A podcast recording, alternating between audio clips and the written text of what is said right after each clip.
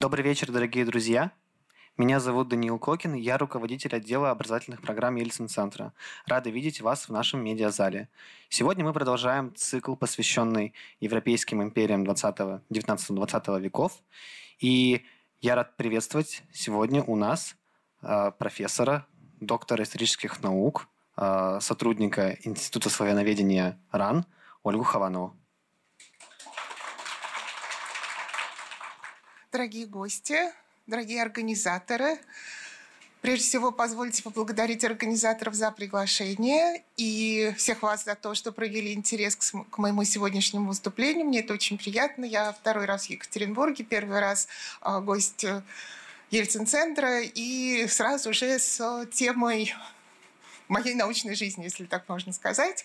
А, я как было сказано в представлении сотрудника Института славяноведения Российской Академии Наук, э, несмотря на название славяноведения с 1968 года, неславянские народы Центральной и Юго-Восточной Европы относятся к сфере наших научных интересов, поэтому греки, румыны, албанцы, венгры э, – это тоже народы, которые изучают Институт славяноведения – в моей научной судьбе Венгрия сыграла решающую роль и к проблематике австро-венгерской, австрийской, имперской, монархической, а, центральноевропейской я тоже пришла, а, как и мои учителя и многие мои а, коллеги, через историю одной из э, земель владения австрийского дома. Сегодня буду рада поделиться с вами своими знаниями, наблюдениями, выслушать ваши вопросы,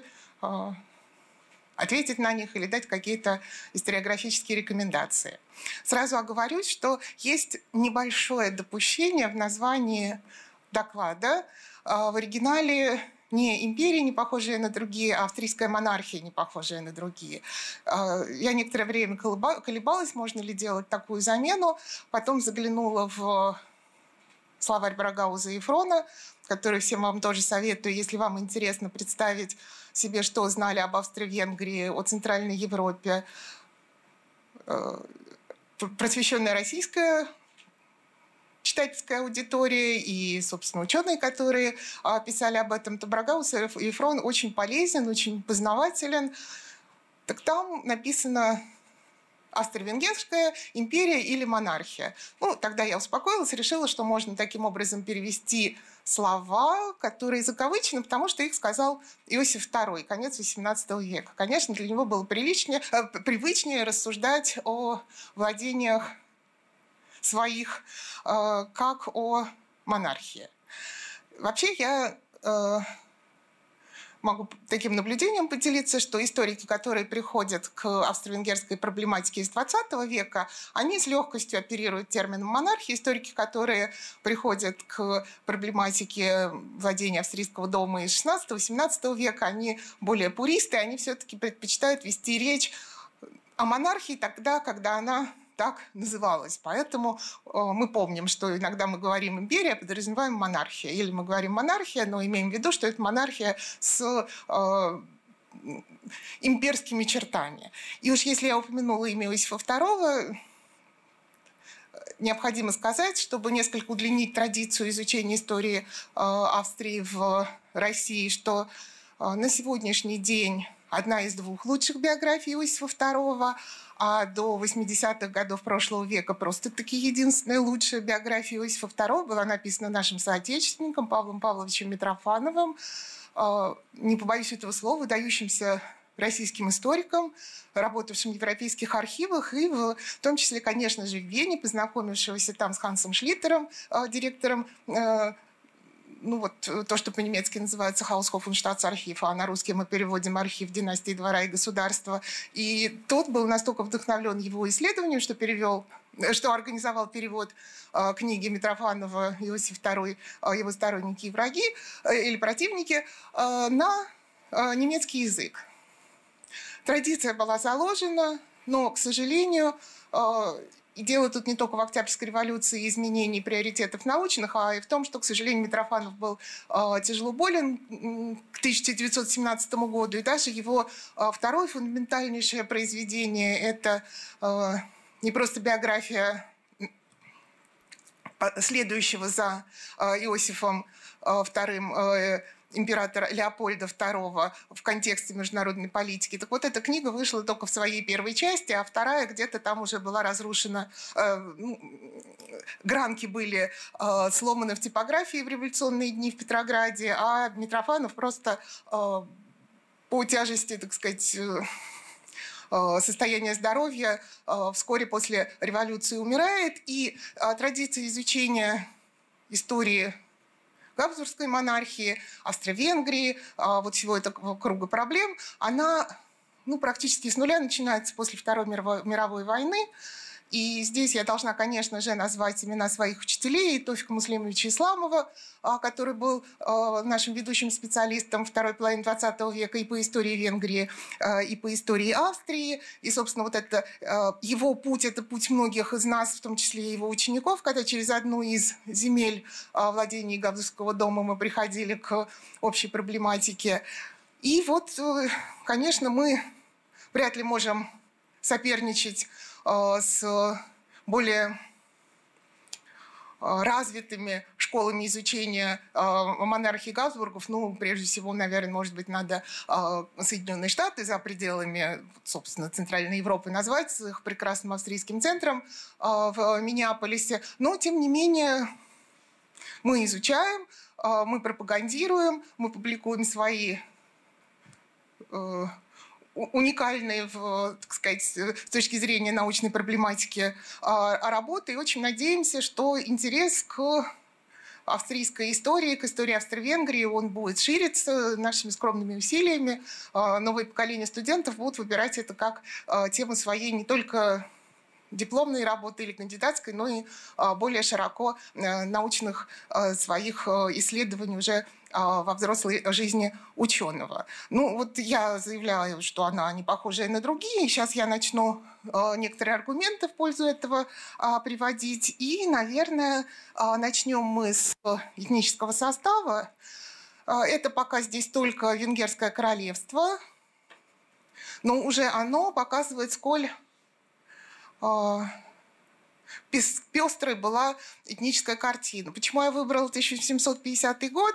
Ну, в общем-то, даже посоветовавшись с э, венгерскими историками и э, историками демографии, э, они мне сказали, что, ну, скорее всего, если брать за самые истоки э, науки статистики конец XVIII э, века, все-таки данные более условные, и сложность и в 850 году, и, собственно, практически все время существования монархии Габсбургов, это будет э, опросник, по которому люди отвечали, какой они национальности, потому что, э, конечно, э, сочетание языка, конфессии, это все дает самые причудливые сочетания.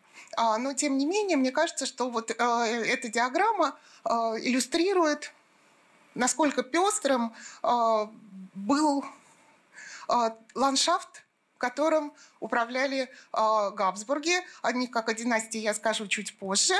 А чтобы еще несколько визуальных образов, это вот позвольте привести такую карту.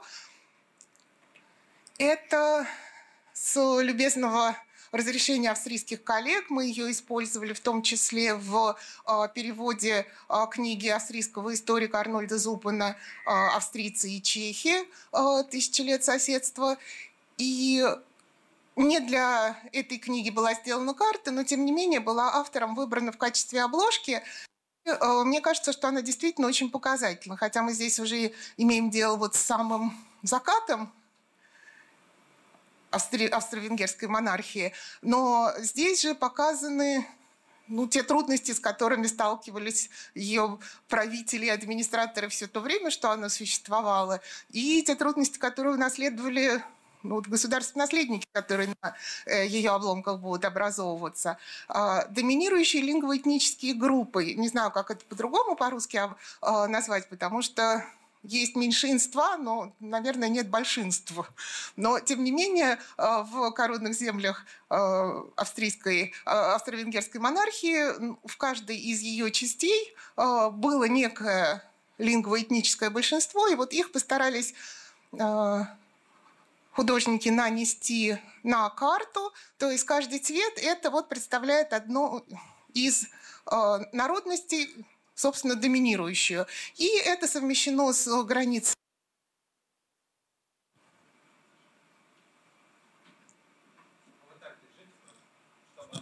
Да. Хорошо.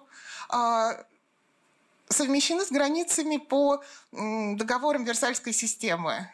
Сен-Жерменский для Австрии и Трианонский для Венгрии. И уже по этой карте видно, что а, попытка решить национальный вопрос, исходя из принципов, разглашенных а, Лениным и Вильсоном, ну, в какой-то мере не было решением проблемы, потому что не получалось создать такие границы, в которых бы вот эти самые лингово-этнические группы э, доминирующие оказывались, не нарушая права каких-то э, других э, этнических групп. Э, возвращаясь к названию, мне бы хотелось несколько слов сказать о корректности словопотребления и Признаюсь, как историк, занимающийся XVIII веком, я очень люблю выражение «владение австрийского дома». Это вполне официальное название для э, Габсбургской монархии, у которой, э, как иногда справедливо замечают историки, э, до конца XVIII века, собственно, даже и названия не было. И если можно привести вам небольшую цитату из э, живого классика э, габсбургских исследований э, Роберта Эванса, британского историка. А, так вот, он владение австрийского дома. Вот э, он про 16-17 век написал классическую книгу, в которой он ее называет «Сложный и тонко настроенный организм. Не государство, но агглютинация поразительно разнородных элементов». Вот тех самых элементов, которые разными цветами у нас на карте на предыдущем слайде были обозначены. У Грети Клингенштейна, австрийского классика истории XVIII века, есть статья, но большая статья, именно о том, как постепенно появляется термин «австрийская монархия» на место вот этого вот э, такого э, размытого обозначения некой агглютинации владения австрийского дома. Э, в XVIII веке э, все чаще Верхнюю и Нижнюю Австрию, ну, иногда Штирию, э, начинают называть австрийской монархией. И становится она Австрийской империей только в результате наполеоновских войн. Вы видите здесь 804-867.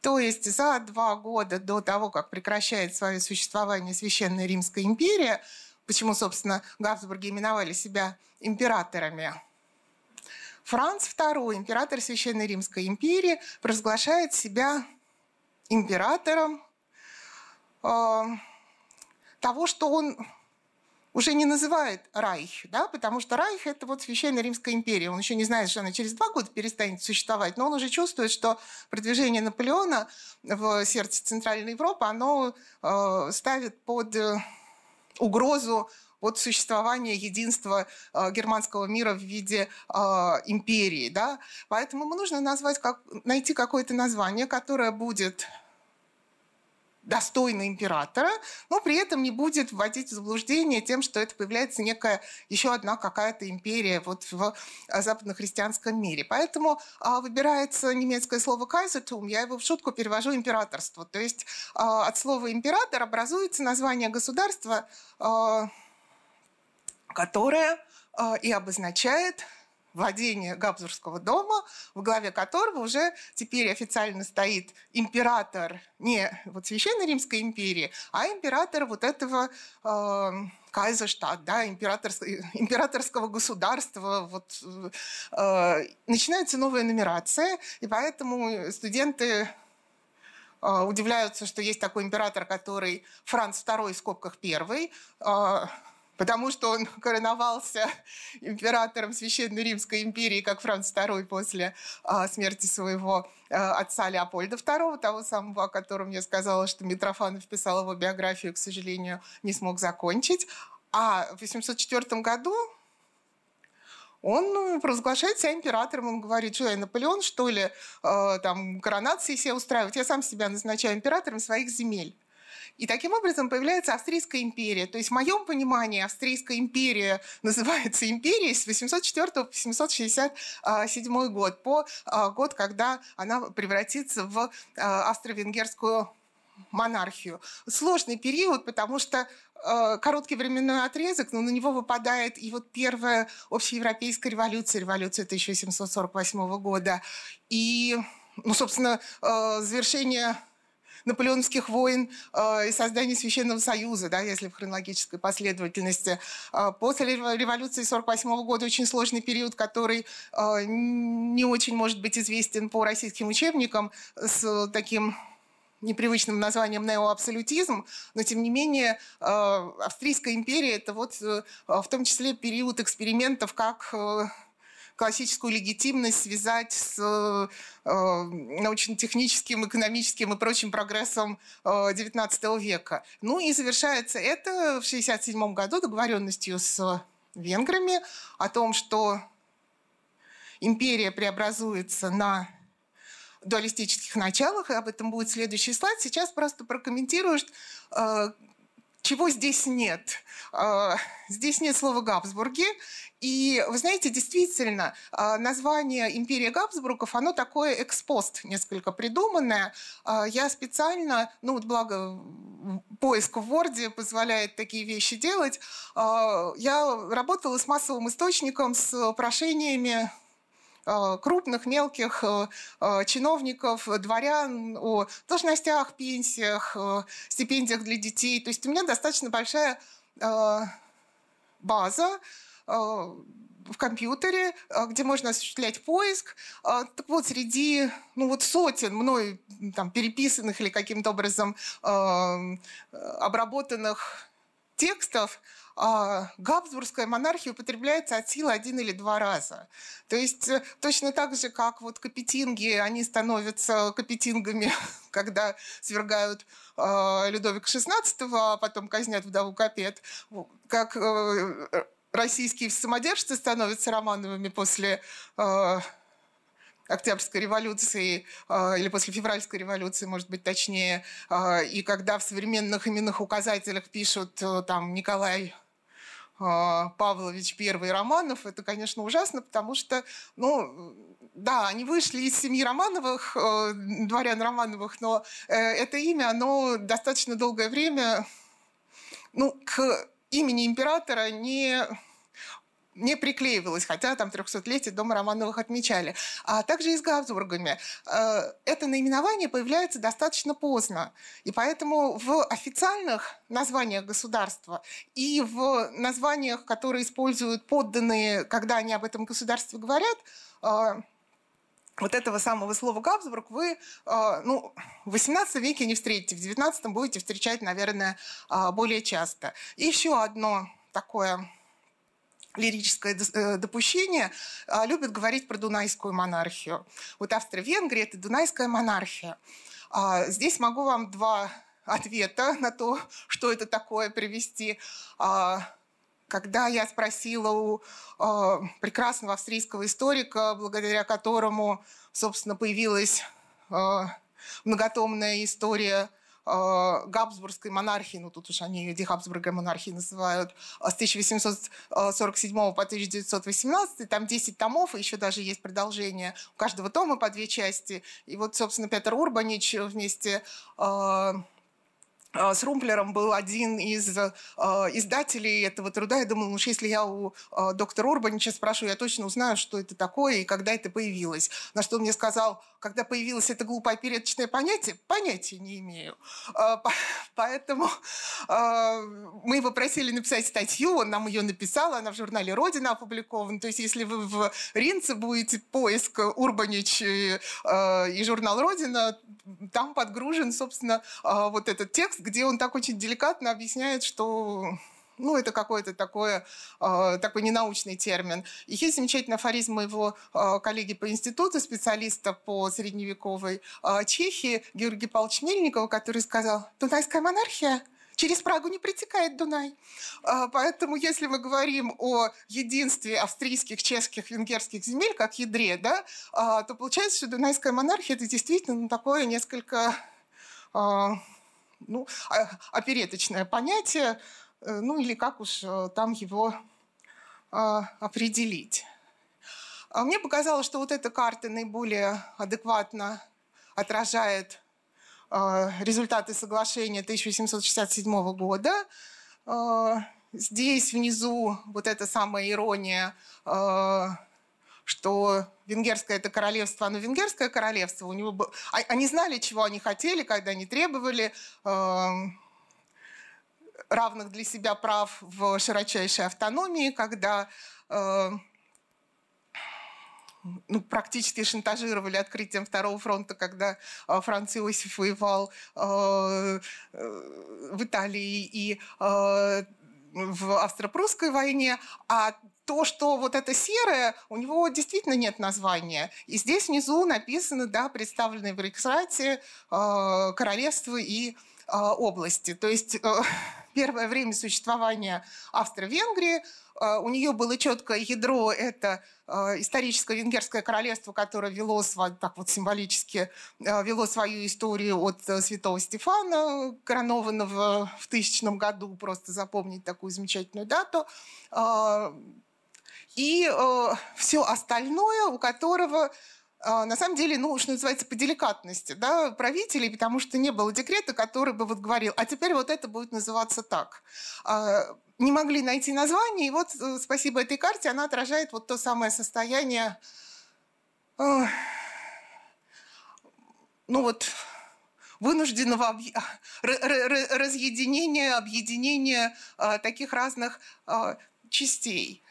И, пожалуй, что еще нужно сказать по поводу а, этой карты, что, да, мы говорим о названиях, а, впоследствии, опять же, вот э, практика употребления, э, один из э, участков внутренней границы, да, потому что все равно государство это единое, и таможенное пространство одно, будет проходить по маленькой речке, которая вот разделяет Венгерское королевство и представленное в Рейхсрате королевства и области э, по речке Лейте, Лайта по-немецки.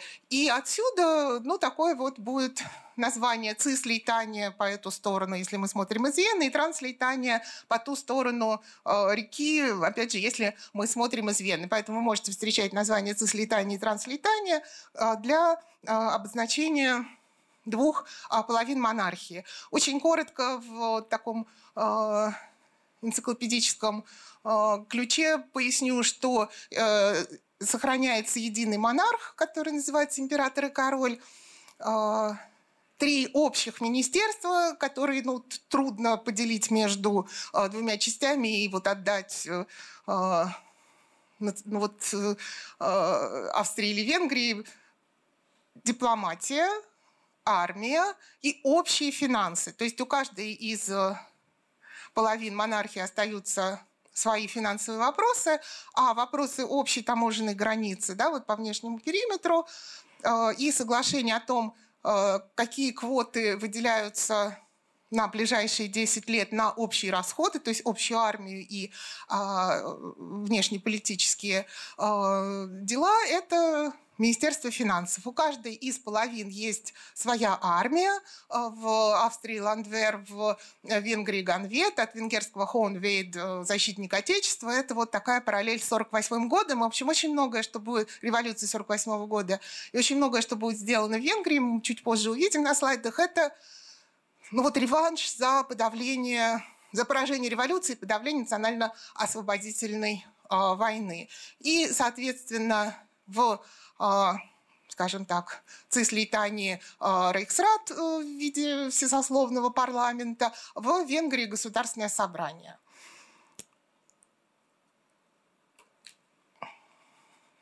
Самым главным вопросом был вопрос национальный. Извините, тут много текста, но, собственно, он, чтобы показать, что и в австрийской, и в венгерской э, части принимаются очень похожие либеральные по своему содержанию законы о национальностях и э, языках. 1867 год и в Австрии, и в Венгрии это, как я сказала, реванш э, либералов. Либералов, которых американский историк Питер Джадсон блестяще назвал э, exclusive revolutionaries, то есть э, исключительные революционеры, эксклюзивные э, революционеры. Э, в чем смысл? Что, с одной стороны, они революционеры, и даже люди, которые э, создают вот этот дуалистический проект, они тоже, они вышли все из 848 года. Они разделяют идеалы свободы прессы, отделения церкви от государства, э, гарантии э, прав и свобод индивида, но вот когда вопрос встает о гарантиях коллективных прав и свобод для народностей, вот для Венгрии это особенно актуально. В Чехии, он, э, в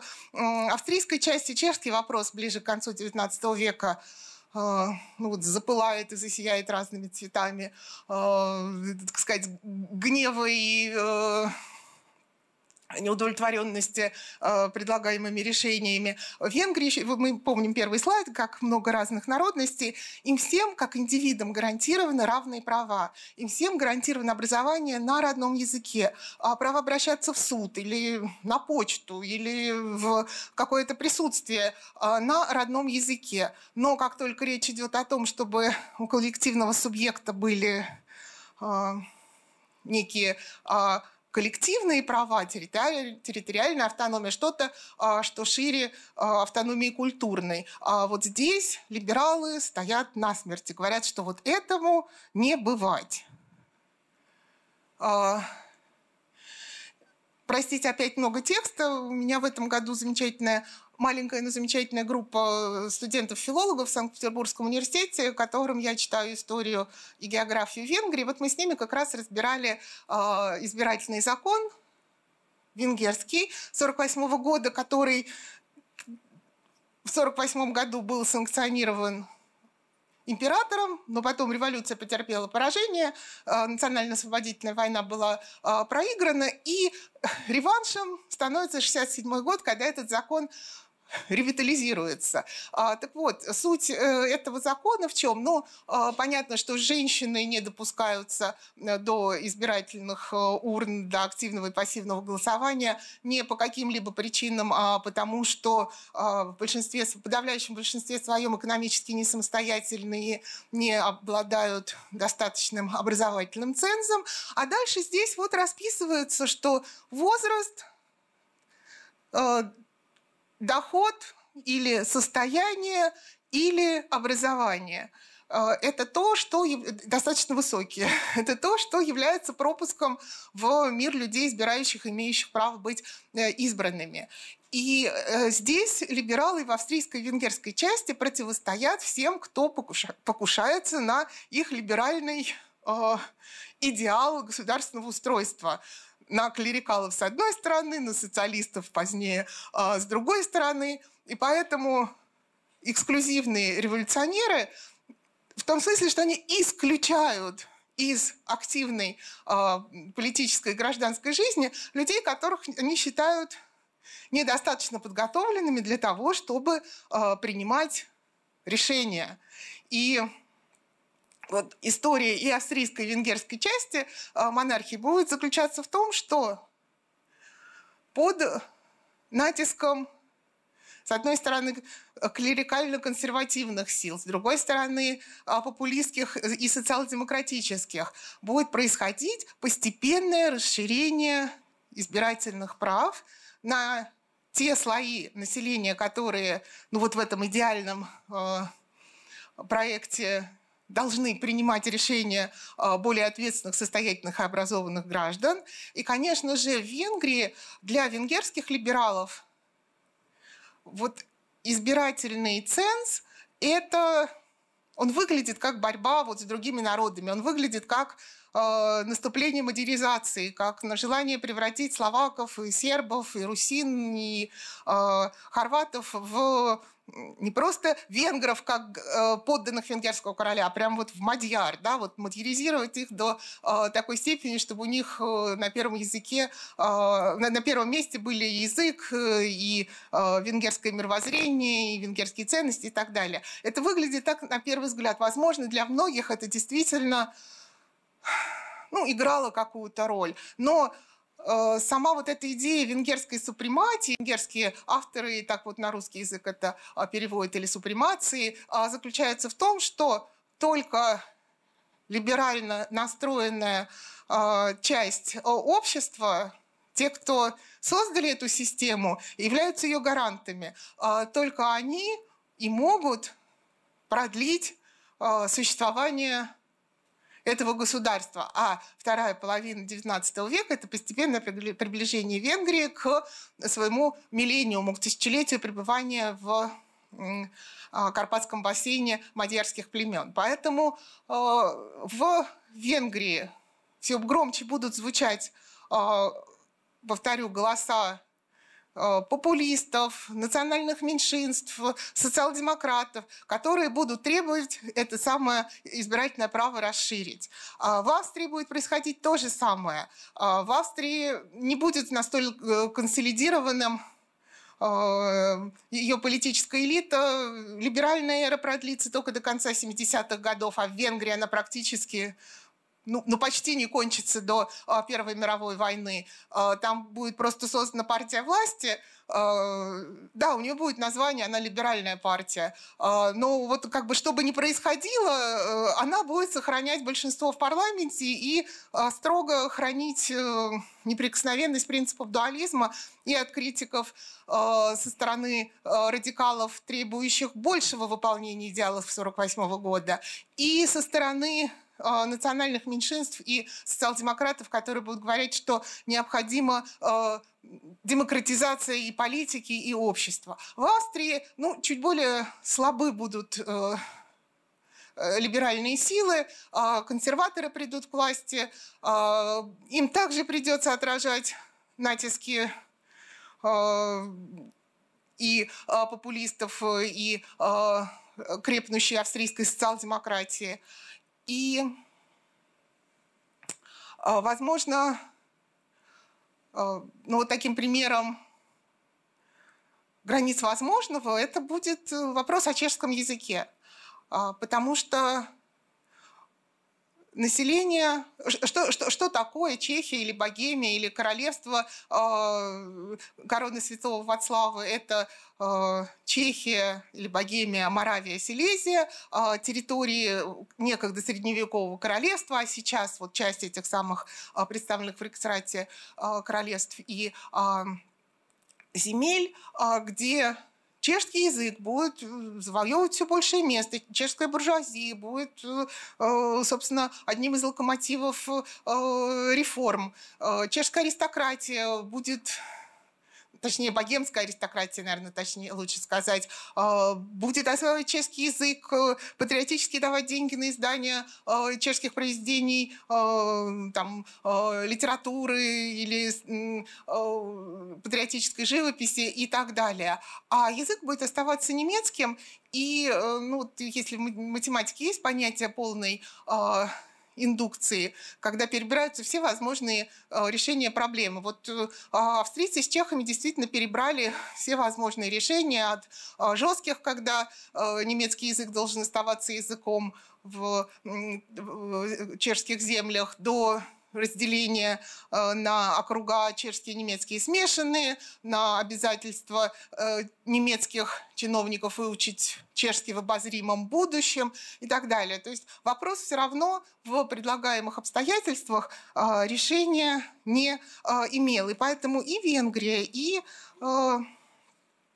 Австрия, скажем так, да, в обе половины а, монархии подходят к а, Первой мировой войны, войне, ну вот с тем, что Карл Шорцкий назовет кризисом либерального эго, с, а, как бы, с ослабленными позициями того либерализма, который дуалистическую систему создал. Но в Цислейтании, как я сказала, из-за относительной децентрализации сил будет том числе под влиянием русской революции 1905 года. В 1906 году принято, а в 1907 году проведены выборы, первые выборы по новому закону о всеобщем мужском избирательном праве, то в Венгрии будет сделано все для того, чтобы эта мера не была введена. Через кризис, через, ну, как бы сейчас сказали, внешнее управление, когда Франц Иосиф был вынужден э, сам назначать премьер-министра неподдержанного парламентом. Э, через все вот эти кризисы прошли, но отстояли право не вводить э, всеобщее мужское избирательное право, в том числе из опасения вот этих самых национальных движений. Если их лидеры попадают в парламент, значит, их становится много, значит, они, а Венгрия это очень э, как бы юридически э, развитое государство из средневековой сословной э, юридической мысли, юридической практики в виде государственных собраний. Это все э, воспринято и развито в XIX веке. Ну, придется мириться вот с этими, которых изберут, кого мы не хотим пускать к избирательным урнам. А поэтому в Венгрии избирательное право так и не будет введено. Но прежде чем мы поговорим о, о распаде Австро-Венгрии, все-таки я хочу основную а, основные силы центра стремительные вам перечислить. Собственно, то, почему эта монархия просуществовала э, с 1526 года по 1918 и с 867 года в э, своей вот этой форме э, Австро-Венгрии. Эти центростремительные силы в своем классическом произведении «Распад э, австро-венгерской монархии» проанализировал э, венгерский радикальный политик, эмигрировавший после революции 1948 года, после ее поражения, в, о, 1918 года, после ее поражения, эмигрировавший в Соединенные Штаты, и там на английском языке написавший это, свою книгу «Распад австро-венгерской монархии» э, Оскар Яси. Книга есть на русском языке, как бы читайте, почувствуйте вот этот вот uh, голос радикального журналиста и очень хорошего социолога. А, вот он э, перечисляет силы, благодаря которым монархия существовала. И, в общем-то, если бы не Первая мировая война, я не знаю, но я какие-то 5% отдаю за то, что был бы какой-то Commonwealth, такой как Великобритания, и какой-то там потомок э, э, Франца Иосифа, как британская королева, ну вот, Содружество независимых государств, вот как-то осенял бы свои своим этим самым э, Габсбургским орлом, ну, 5%, почему нет? А, но э, династия. Мне кажется, вот эти две э, картинки, две, два изображения показывают всю историю габсбургских э, притязаний на э, европейское господство. Слева она малоизвестная, это венгерский художник э, Мортан. Э, Мор – это венгерский вариант имени Морец. Э, картина о сражении на э, Моравском поле 1278 года – Почему мы знаем, что... Как мы можем догадаться, что художник венгер? Ну, потому что лицом к нам изображен венгерский король Ласло IV, а спиной к нам изображен э, Рудольф I, первый Габсбург на э, императорском престоле, престоле Священной Римской империи, а поверженным лежит, вот внизу вы видите тело бездыханное, никто иной, как великий, страшный, всемогущий, э, амбициозный э, Атакар Пшемысл, тот самый, который с Э, крестоносцами до Кенигсберга доходил, и который э, наследство Бабенбергов э, территориальных владетелей того, что впоследствии будут австри... владения австрийского дома. Благодаря удачной женитьбе приобрел. И представляете, если бы было, если бы его не победили соперники, то ну, не было бы Габсбургской монархии, но, может быть, была какая-то бы Оттокаровская, и вот история Центральной Европы пошла бы э, другим путем, но противник повержен, Габсбурги наследуют территорию, владения Бабенбергов, которые теперь достаются им. И, собственно, начинают свою историю уже как австрийский дом. Те самые Габсбурги, которые вообще-то где-то на, э, так сказать, периферии Священной Римской империи, в э, том, что сейчас современная Швейцария, ну, берут, берут, берут свое начало. И через века, через борьбу за сохранение и превращение своих владений. Вот мы видим справа картинка, это 60 лет на престоле э, Франца Иосифа. Э, к нему обращен тот, про которого в 1908 году думали, что он будет его преемником, а, Франц Фердинанд, которого убьют Сараева. И поскольку Франц Иосиф достаточно рано вступил на престол, вот он правил 68 лет, и 908 год – это, в общем, ну, такой еще мирный, счастливый год и год территориальных превращений, потому что в этом году а, была а, окончательно аннексирована прежде оккупированная Босния. То есть э, потреб... про Боснию я еще скажу, когда будем про э, э, религиозные аспекты говорить. А вот такая династия, очень много всего интересного между этими двумя, двумя точками, но сейчас останавливаться нет времени. Католическая церковь. Вот здесь я слева вам выбрала, это такая маленькая модель большого памятника, стоящего в центре Вены, это символ а, того, что на латыни называлось «пиетас аустриака». Это, то есть, э, такое австрийское благочестие, э, исключительная верность и особое отношение с католической религией, с римо-католической церковью, которые практиковали Габсбурги. А, но они правили землями, где были лютеране, кальвинисты, по периферии э, и не только православные, причем сербы имели церковную автономию, то, чего не было ни у а, румын, ни у а, русин. Иудеи и после приобретения Боснии мусульмане. И здесь картинка из Сараева уже под властью австрийцев. Просто один пример приведу, чтобы мы потом плавно перешли к бюрократии. А, австрийская Босния ассоциируется прежде всего с венгерским ну, вот таким чиновником высшего уровня а, Беньямином Кала, Калаем, Калай или Калаи, иногда по-русски пишут.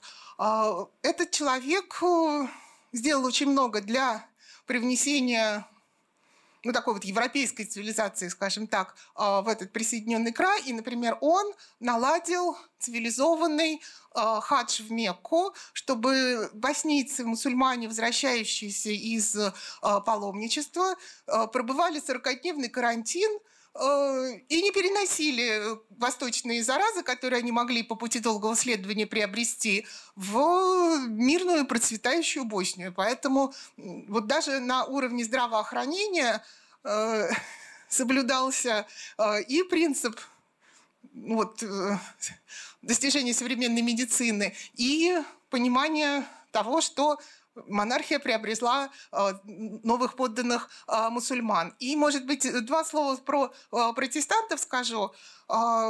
Просто общее место во всех учебниках, это действительно так, что австрийские Габсбурги были куда мягче, чем их испанская родня, э, у кого сожжение на кострах еретиков было э, разновидностью придворного празднества. Во всяком случае, все приходили красиво одеты и смотрели на это. Э, и не было таких массовых преследований, как во Франции, вот что-то сопоставимое с религиозными войнами Ночи Святого Варфоломея. У нас буквально на прошлой неделе в институте в Зуме мы проводили небольшой круглый стол про Бургенланд. Бургенланд – это самая молодая провинция, вот из, как бы без исторических корней, если так можно сказать, современной Австрии. И наша австрийская докладчица, она рассказывала про единственную сохранившуюся вот в современном Бургенланде как административная единица Австрийской республики а, протестантскую церковь. И вот мы выяснили, что эта церковь сохранилась до 21 века именно потому, что Габсбурги не любили протестантов, закрывали их церкви. Были моменты, когда и, да, действительно, и изгоняли, и выселяли. Э, в один какой-то момент даже на галеры отправляли этих протестантских священников. В общем, всякое бывало, только вот не в таком масштабе, как в, там, во Франции или в Испании. Но при этом они понимали, что это же наши подданные, это рабочие руки. Если мы будем их изгонять или э, уничтожать, то тогда, собственно, кем мы заполним эти э, освободившиеся, что называется, рабочие места. Поэтому в конце 17-го, начало 17 века было принято несколько декретов, в которых было прописаны э, населенные пункты, которые имеют право держать протестантские храмы, лютеранские или кальвинистские. Они назывались артикулярные места. И поэтому вот в современной Австрии есть, католической Австрии есть э, протестантские храмы, в том числе потому, что они вот из этого самого списка артикулярных мест. А, аристократия. Вот здесь цитата из моего любимейшего венгерского романа. Э, вот просто кто не читал, прочитайте, потому что э, ну, вот эта энциклопедия венгерской жизни, совершенно у нас незнакомый писатель э, Кальман Миксет, классик венгерской литературы, в пяти томах на русский язык был при социализме переведен. И вот эта вот история э, Ности-младшего и Марии Тот, э, не, буду, не буду рассказывать сюжет, но скажу, что там есть э, такой, он, пол, он очень социологичный, но комический, в, э, или, так сказать, с юмором описанный персонаж, э, барон Каперецкий, словак, который барон. А раз он барон, значит, он член венгерской аристократии. И вот он там отвечает, что да, я люблю говорить по-словацки, но когда на мне надето э, вот э, э, то, что по-венгерски называется «дисмодиар», то есть вот торжественный венгерский костюм, да, он национальный не в смысле этноса, а в смысле политической нации и дворянства. Вот тогда я понимаю только венгерскую речь. Это, конечно, не вымышленный барон Каперецкий, это э, венгерский аристократ, Э, Жигман Печи, э, глава одного из комитатов. Комитаты иногда условно на русский язык переводят как губерния, но для простоты пусть будет губерния. Вот они в начале 20 э, века фотографировались вот в, ну, кто-то в партикулярном платье, но многие вот в торжественном венгерском костюме. Мне показалось вот соединить вот эти образ и цитату, это будет правильно. Конечно, аристократия была наднациональна. Аристократия – она действительно и центр стремительная, и связующая э, земли сила. И просто приведу цитату из э, э, мемуаров начала XX века, когда у графа Берхтольда. А это тоже, с одной стороны, владение в Австрии, с другой стороны, владение в Венгрии. Раз владение в Венгрии, значит, он еще и венгерский э, аристократ, ну вот просто по э, формально юридическим и э, экономическим э, параметрам. Э, у него спросили, а вот скажите, пожалуйста, а вы какой национальности? Он сказал, я венец. А ему говорят, ну хорошо, а вот если будет война между Австрией и Венгрией, вы будете за кого? Он говорит, я буду на стороне императора. И, э, ну, в общем, в этих таких простых вопросах на глупые вопросы журналиста, э, наверное, да, отражена, смысл, э, отражена суть того, что, конечно же, у них были национальной аффилиации.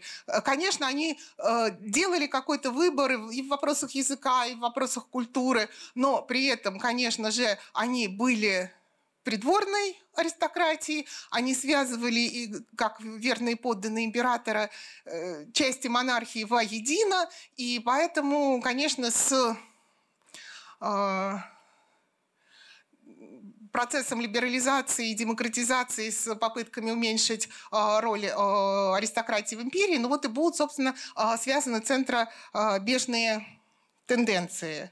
А, бюрократия. Вот бюрократия, а я вам все-таки первую картинку решила а, императора показать, потому что самый вот бюрократический император, это, мне кажется, вот Габсбурги. Потому что и про Максимилиана Первого, который а, женился на Марии Бургундской и, собственно, вот начал череду этих браков, а, приводивших к увеличению владений Габсбургского дома. И Максимилиан, говорят, очень любил работать с бумагами, да, вот был такой а, очень педантичный. Здесь изображен вот тот самый Франц II первый. Если вы видите часики, а, это произведение есть как картина, а в начале XIX века выпускались и как картина, в которую вмонтировались часы. Их можно в одном из венских музеев видеть. То есть если вы подумаете, что вы встаете, э, завтракаете, работаете, ужинаете, ложитесь спать, а император на этой картине все время работает.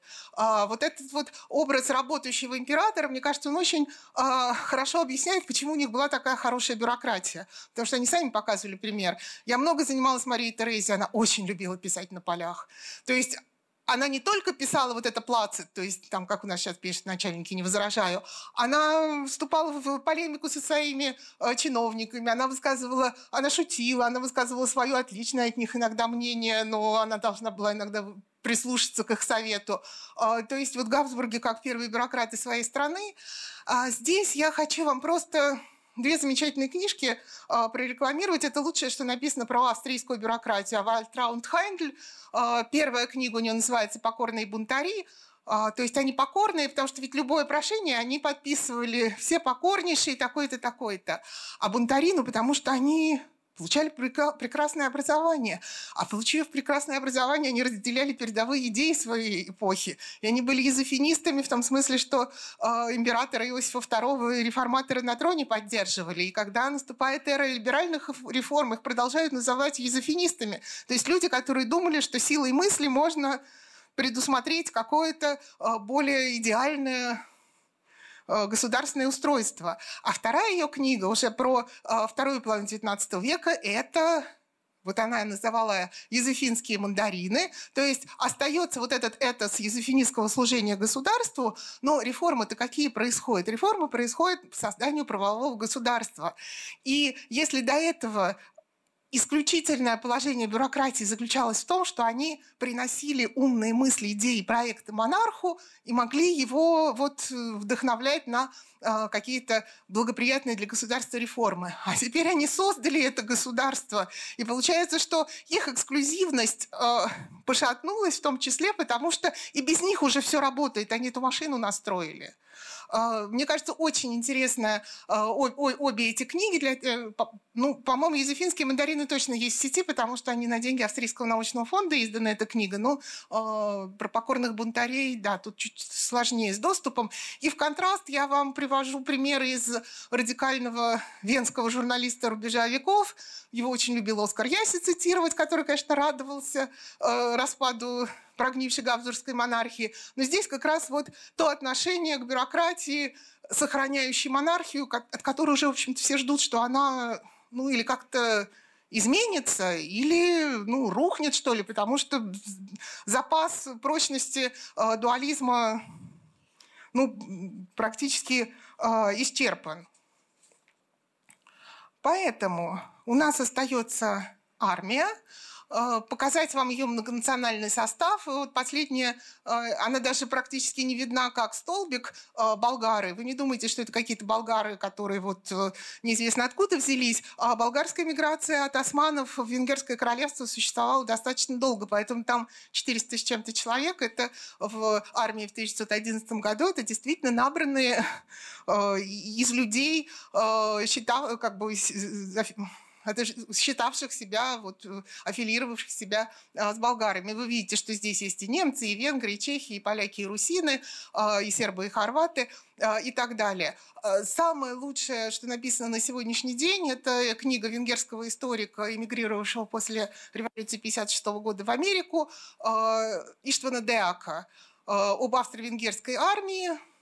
Мой любимый пример из этой книги о том, что армия была настолько э, полиэтнична и настолько многоязыка, при том, что, в общем, были э, официальные армейские языки, но и э, использование э, местных языков каким-то образом там допускалось, если их понимали э, командиры из а, Венгерского королевства, из северных областей, населенных словаками.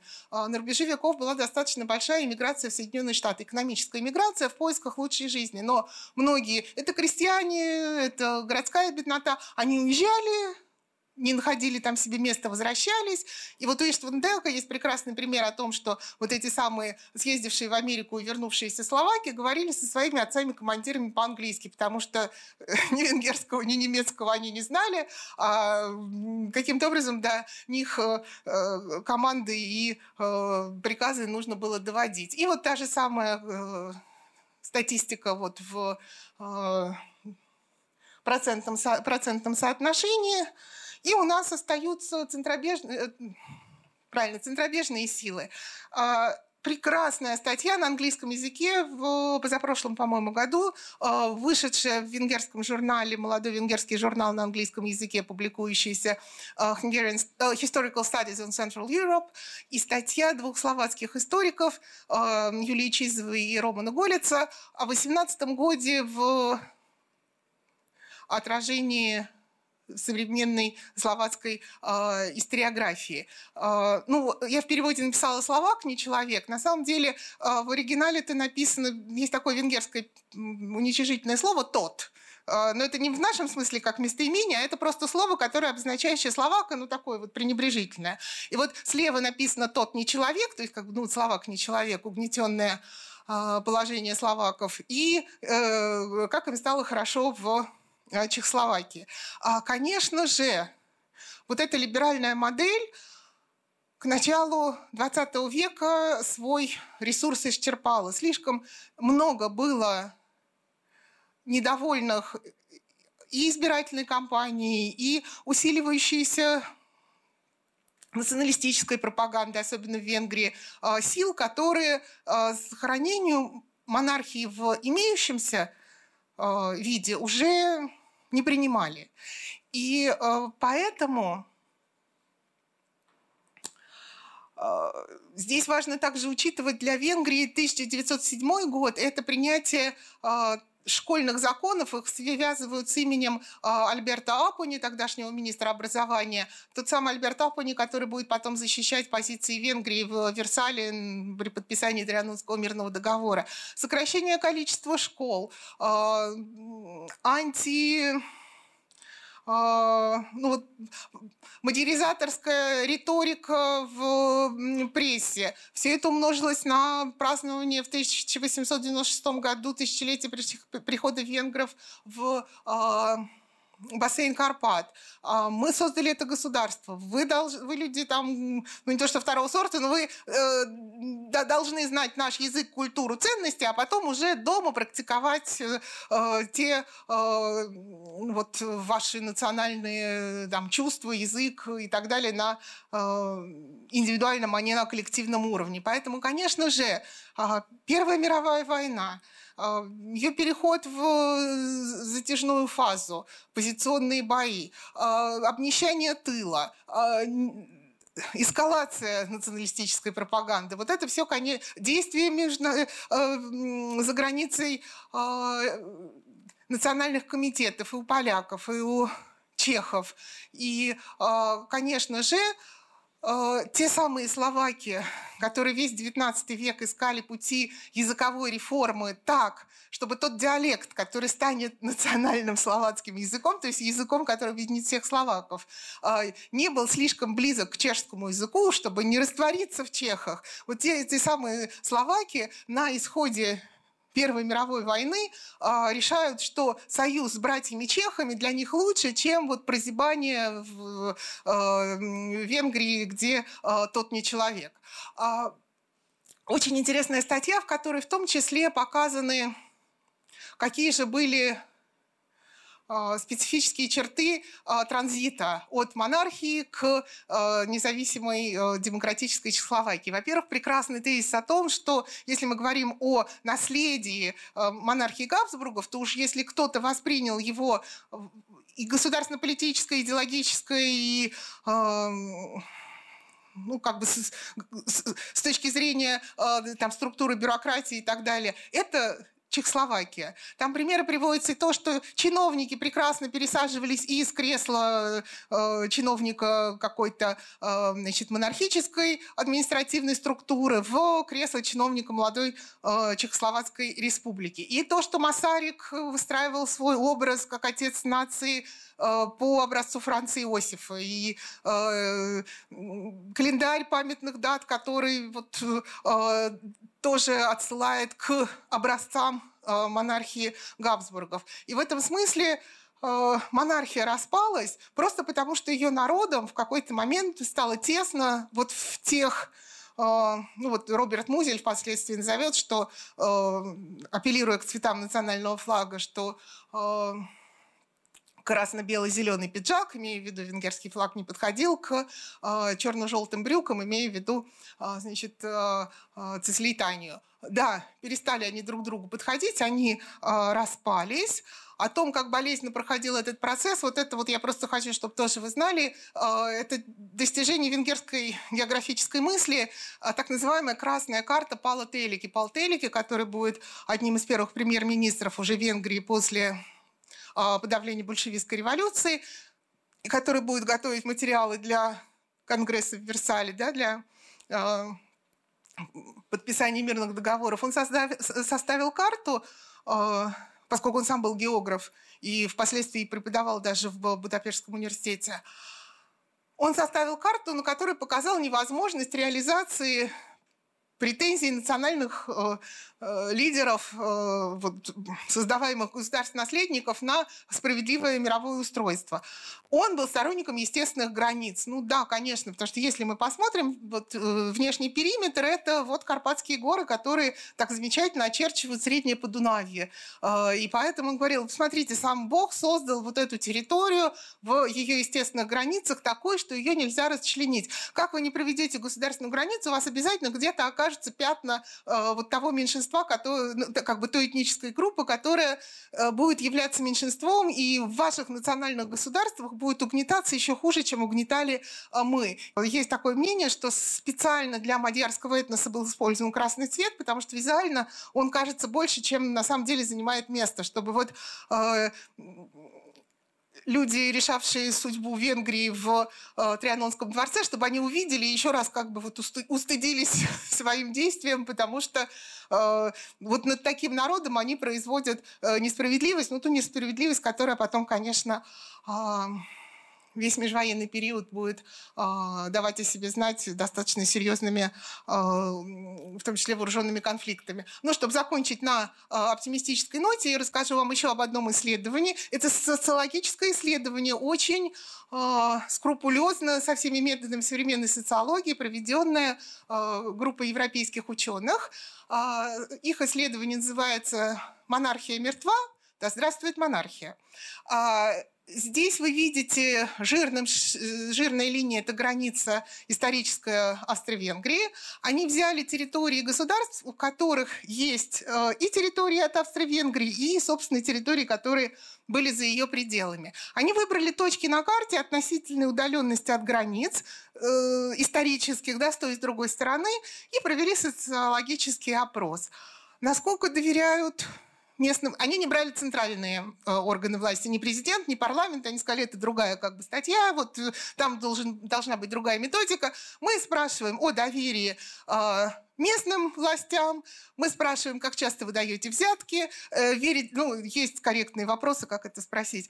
А, насколько вы доверяете почтовой службе, суду, ну, если прям утрировать, там, службе вывоза мусора.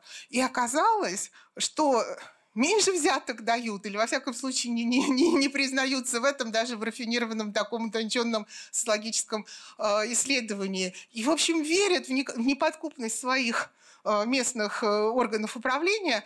Э, жители национальных государств современных э, по эту сторону границы уже не существующей э, Австро-Венгрии. Поэтому, мне кажется, это очень интересное исследование. Оно э, не должно вот как такое э, сиропно-паточное восприниматься, что ах, ах, как была прекрасна монархия. Э, нету, из нее никто не убежал, если бы она а, была столь прекрасна. Но память о том хорошем, что было заложено, и, ну, не в последнюю очередь заложено во второй половине XIX века, она вот в начале 21 века дает такие интересные результаты, и результаты, которые ну, требуют и осмысления, и дальнейшего исследования. А на этом я благодарю вас за терпение и внимание. Спасибо. Неужели евреи не служили в австрийской армии, потому что у вас на схеме их нет? Как среди военнослужащих. Болгара есть, евреев нет. А, второй вопрос. Были ли попытки со стороны Австро-Венгрии решить проблему бедности своего сельского населения по примеру Италии и Германии, то есть путем захвата колоний в а, Африке и в Азии? Ну и там, там ну, соответственно, и в океане. Потому что, как известно, Италия, она просто пыталась решить вопрос э, проблемы бедности путем захвата Ливии ну, не очень получилось, но пытались, по крайней мере. Были такие попытки у Австро-Венгрии, если не было, то почему? А, неужели австро-венгерские э, предприниматели были хуже, чем, например, немецкие или итальянские? А как э, после Первой мировой распределялись репарации? А, и, и вообще заплатило ли что-нибудь бывшее эти государства Австро-Венгрии? Германия, помню, она пыталась, с нее пытались что-то получить, с Болгарией пытались что-то получить. А что удалось собрать с бывших территорий Австро-Венгрии? Или даже ничего не пытались собрать? Ох, так, про евреев не могу сказать просто потому, что их не было вот в тех статистических данных, которые я смотрела. Евреи, конечно, долгое время распри... рассматривались как религия, а не как нация, поэтому если смотреть по языку, вероятно, они могли э, раствориться в венграх, немцах и э, других э, народностях. Про евреев очень важно сказать, конечно, про так называемую еврейскую ассимиляцию. Это, вот, если очень просто, то гражданские права в обмен на принятие принципов дуализма. И, собственно, поэтому и еврейское предпринимательство расцветает в э, второй половине XIX века, потому что они получают гражданские права гораздо более широкие, чем э, декрет о толерантности э, специально для иудеев, изданный Иосифом II, давал им в э, конце XVIII века. А, ну вот не было потребности в заморских колониях. Боснию-то, в общем, еле-еле смогли переварить. У них внутренняя колонизация была достаточно э, важным пунктом программы, потому что э, если мы вспомним, что только в конце XVIII века изгоняются османы из Южной Венгрии, и э, вот освоение Южной Венгрии, Абанат, Трансильвания. Это все потребовало колоссальных усилий по заселению немецкими колонистами католиками, по возрождению, собственно, и принципов хозяйствования, да, и по э, восстановлению социальной структуры. Э, они Боснию это не хотели присоединять, а вы говорите заморские колонии. Ну вот как-то совершенно не вписываются. Я даже не знаю, кто из австрийских политиков мог бы звать, э, э, решать экстенсивно, но на удали, да, то есть как бы экстенсивное развитие э, заморское. Поэтому... Ну, но она же не военным образом.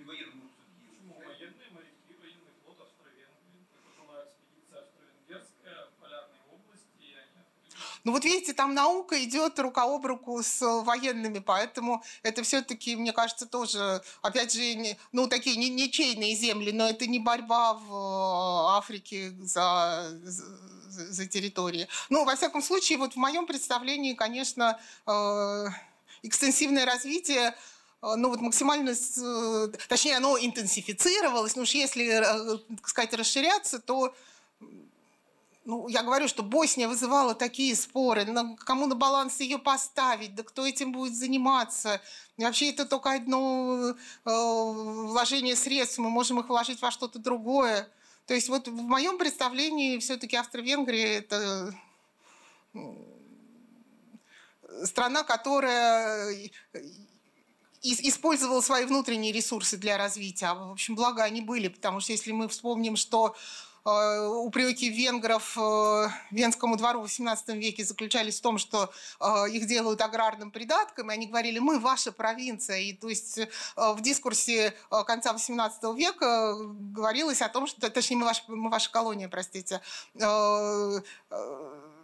они считали, что их колонизирует Вена, заставляя производить сельскохозяйственную продукцию. Мы хотим развивать промышленность, а у вас денег нет, и вы то, что малое есть, отдаете в более развитые э, богемские земли. Ну вот э, такая вот своеобразная колонизация своих собственных территорий, я бы вот так ответила.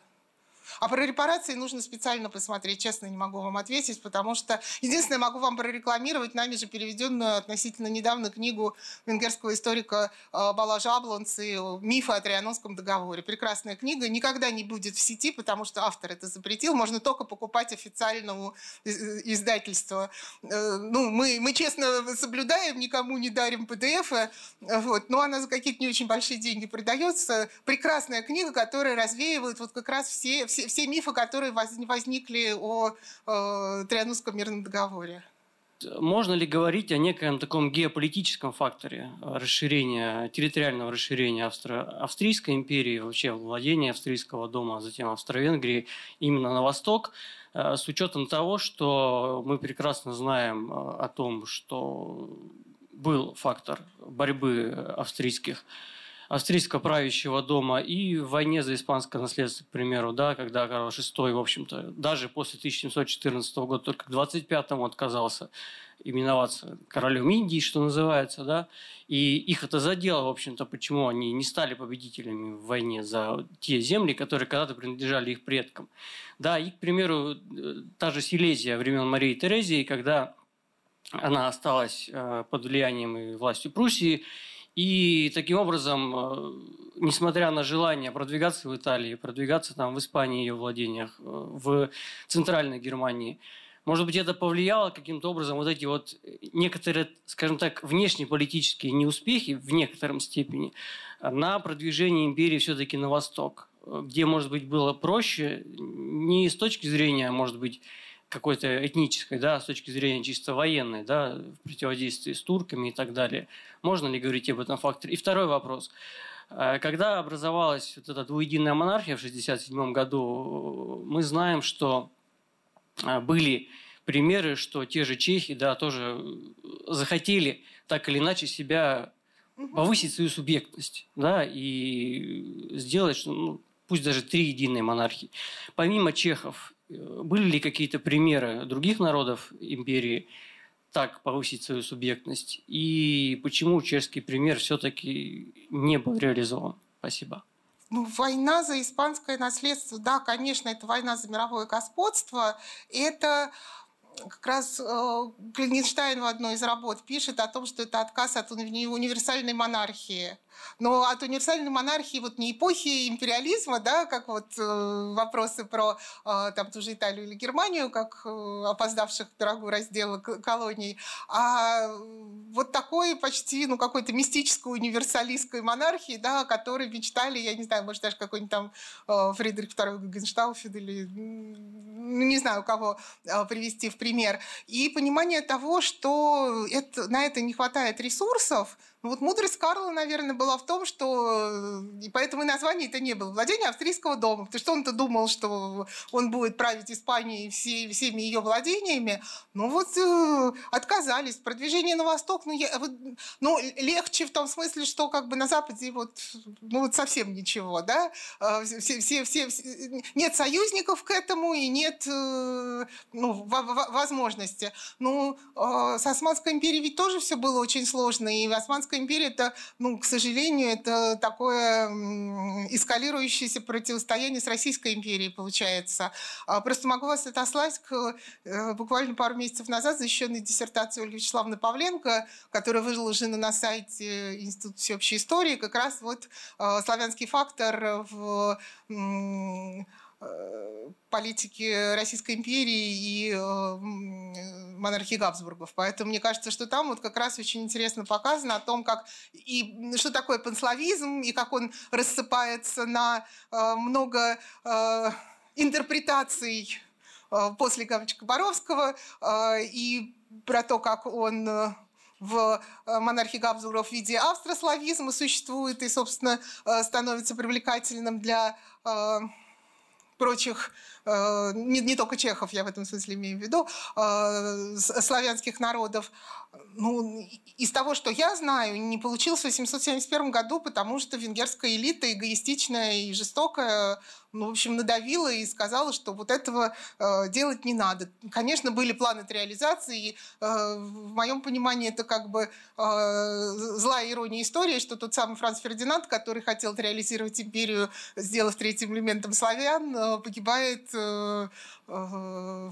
в недавно оккупированной да, Боснии. Про э, Боснию как раз есть интересные исследования э, о том, что тоже Габсбурги каким-то образом сами себе воспитали э, вот эту вот э, молодежную радикальную среду, потому что если улучшать образование, люди читают хорошие книги. Иногда вот находясь в недоразвитой стране экономически, да, вот читая книги о том, как это может быть устроено, э, вот прекрасное там, даже не будущее, а настоящее, они выбирают вот путь, который избрал Гаврила Принцип. А, Силезия, ну, мне кажется, Силезия – это тоже отдельный вопрос, потому что, ну, во-первых, это самая богатая провинция, во-вторых, ее отняли вот в первые месяцы правления после э, нарушив только что, вот, ну не только что, в относительно недавнем прошлом э, признанную прагматическую санкцию. То есть э, ее стратегическое значение действительно настолько велико, ее экономическое значение несопоставимо, и вот коварный Фридрих, который воспользовался какими-то э, ну, вот как бы такой двойной субъектностью в исторической перспективе этой провинции, а, что да, конечно, это вот, ну вот я не люблю модные словечки, но да, таким триггером действительно становится, хотя прекрасное исследование прусских историков, что там двух поколений не прошло, уже все селесты себя считали прусаками, им было очень хорошо, им создали идеальные условия. А, но мне кажется, не знаю, но это в, а, в экспансию это точно не вписывается. Это вот именно что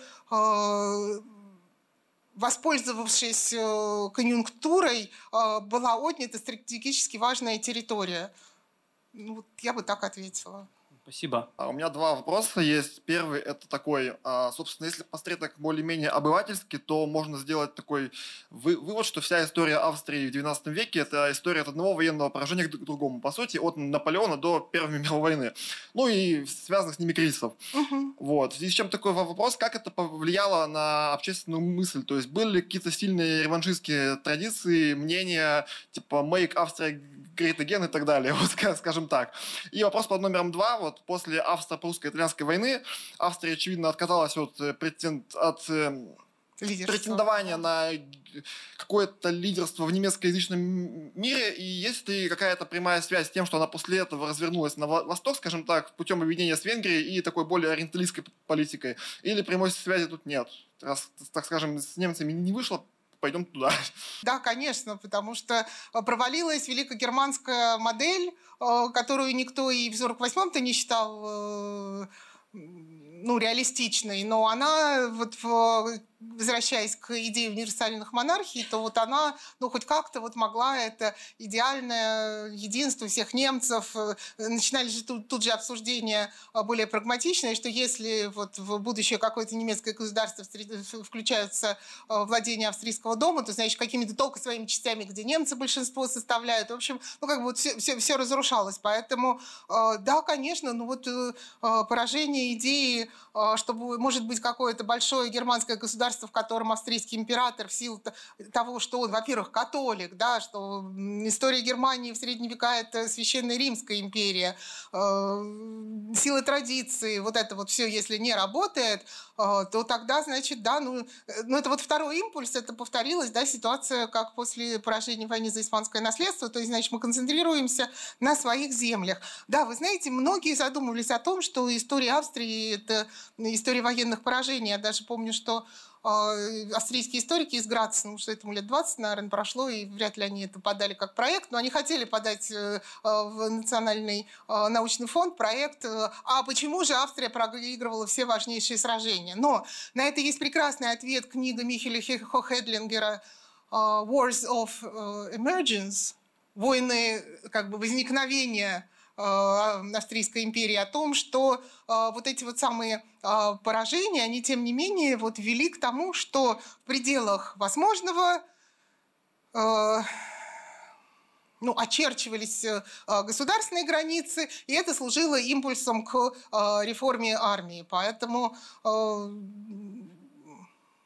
в общем, да, потому что с Марии Терезии начинается такое качественное и э, ну, продолжающееся в 21 веке тоже военное образование, потому что она же создает военную академию в Винернойштате, и э, есть прекрасные исследования о том, что вот, в э, первые десятилетия своего существования руководил ну, вот, просвещенный офицер, если так можно сказать, э, граф Йозеф Кинский, который э, пытался ну, по... Э, ведь австрийцы, они очень ориентированы были на военную науку. То есть вот надо все делать по науке, и тогда ты будешь побеждать. И у них конф... есть замечательно, мы на русский перевели Балажа Лазара, Э, небольшое исследование про взаимодействие русских и австрийцев, как раз вот, э, когда они смотрели на Суворова, говорили, а что так можно? А, то есть э, Суворов, который нарушал все правила вот, военной науки и при этом побеждал. А, он ужасно австрийцев раздражал, потому что они говорили, а зачем мы в академиях учились? И это на самом деле действительно конфликт, он и венгерское измерение имеет. В 17 веке был такой венгерский аристократ и вот такой борец с турками Миклаш Зрини, который тоже говорил, что вы там в академиях учите про какие-то вот идеальные войны, там чуть ли не к рыцарям восходящие, а нас турки, они прилетели, наскочили, с ними надо совершенно по-другому а, Э, сражаться. И вот у него был оппонент Раймунда Мотекуколи, э, командующий э, имперскими войсками, который говорил, нет, с турками надо сражаться все равно по учебнику, там, считаем преимущество, рассматриваем местность, привязываем к местности там, действия каких-то там частей. Вот, поэтому ну вот австрийская армия, она извлекала уроки и продолжала придерживаться военной науки, я так могу сказать. Да. Ну вот если провести такую, наверное, прямую параллель, то условно Пруссия отобрала у Франции Эльзас, и потом 50 лет это было национальное оскорбление для Франции. Ага. Потом, потом французы отобрали у немцев Эльзас, и это стало национальное оскорбление для, для Германии да. и так далее. А вот у Австрии были ли вот эти военные поражения именно такими вот национальной идеей, которая вот прям не давала жить, имеется вот, вот это вот? есть... Ну, в 18 веке это вот была та самая Силезия, про которую мы говорили. Остальное, ну, в принципе, а что у нее такого, напомните мне, может, а что у нее такого отобрали в 19 веке, ну, кроме просто ну, в смысле, отобрали прям вот навсегда, ну, потому что, да, Наполеон э, вошел и в Вену, и вот в Пресбург, современная Братислава, да, и э, в замке Кауницев э, мемория до сих пор выставка есть, то есть как бы и Аустерлиц, это, собственно, Моравия, но потом вроде как все отвоевали. Поэтому... Ну, Италию потеряли все-таки, это же национально-освободительное движение объединения.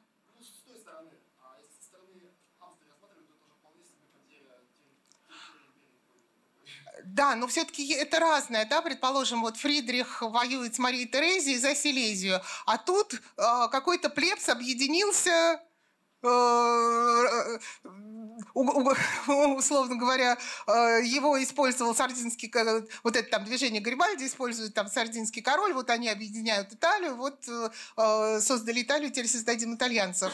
А, ну, ресентимент был, наверное, но чтобы отвоевать Италию. Понимаете, вот это вот понятие владения австрийского дома, оно такое, вот, вот правильно Эван сказал, такая агглютинация, да, то есть это, в принципе, до 19 века тоже сохраняется. Поэтому, э, ну да, оно было болезненный этот уход, но ну, получается, что вот э, заставил их опять-таки сосредоточиться на том, что у них есть. Э, я правильно понял, вы больше работали с венгерскими источниками, и мой вопрос угу. связан как раз э, с попытками э, сохранить австро-венгерское государство.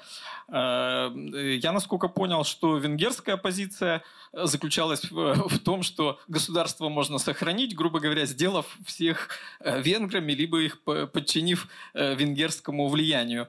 Я я просто, ну, так сказать, еще в период учебы в институте, э, значит, здесь у нас в библиотеке Белинского знакомился с работами Отто Бауэра и Карла Каутского, то есть как раз перед Первой мировой войной, где они именно говорили о э, как бы классической модели национально-культурной автономии и все примеры по реализации, по решению национального вопроса методом национально-культурной автономии, они приводили на примере Австро-Венгрии. Вот да. мне как да. бы интересно, да ну, сравнить, э, ну, то есть, что действительно получается позиция а, а, австрийская, так сказать, а, австрийская позиция и венгерская позиция по поводу вариантов сохранения империи, что они были разные. Ну вот в 1867-68 году, когда вот эти самые либералы, реваншисты за поражение революции 48 года приходят к власти, они практически одинаковые, идеальные в э, своем посыле тексты создают о том, что э, все э, народы равны в своих индивидуальных правах реализации национальных чаяний. И поэтому и в австрийской, и в венгерской части это действовало.